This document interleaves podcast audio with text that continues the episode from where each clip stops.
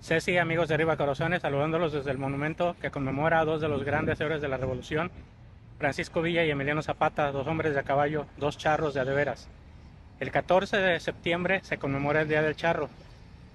Esto a iniciativa de Abelardo L. Rodríguez, que en 1934 instituyó la celebración de este día.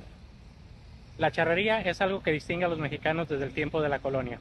Se dice el beato Sebastián de Aparicio fue el primer charro el que conjuntó las técnicas españolas con las técnicas indígenas de domar caballos y de arriar ganado para posteriormente devenir en todas las suertes y todas las artes que hacen los charros. La primera asociación de charros surge en el estado de Jalisco en 1920, la asociación de charros de Jalisco precisamente llamado Los Bigotones.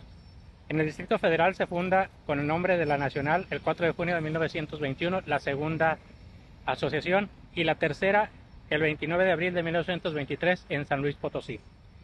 Posteriormente, el general Manuel Ávila Camacho, por decreto presidencial, institucionaliza el 14 de septiembre como el Día del Charro. En este día, todas las asociaciones celebran desfiles, celebran charreadas, diferentes festejos para conmemorar su día, el que está considerado el más mexicano de los deportes. Ojalá y algún día tengan ustedes oportunidad de asistir a una charreada que es el resultado o la exhibición de todas las faenas que normalmente hacen los charros en sus ranchos con el ganado, tanto caballar como vacuno, pero que ahí lo hacen en forma de exhibición.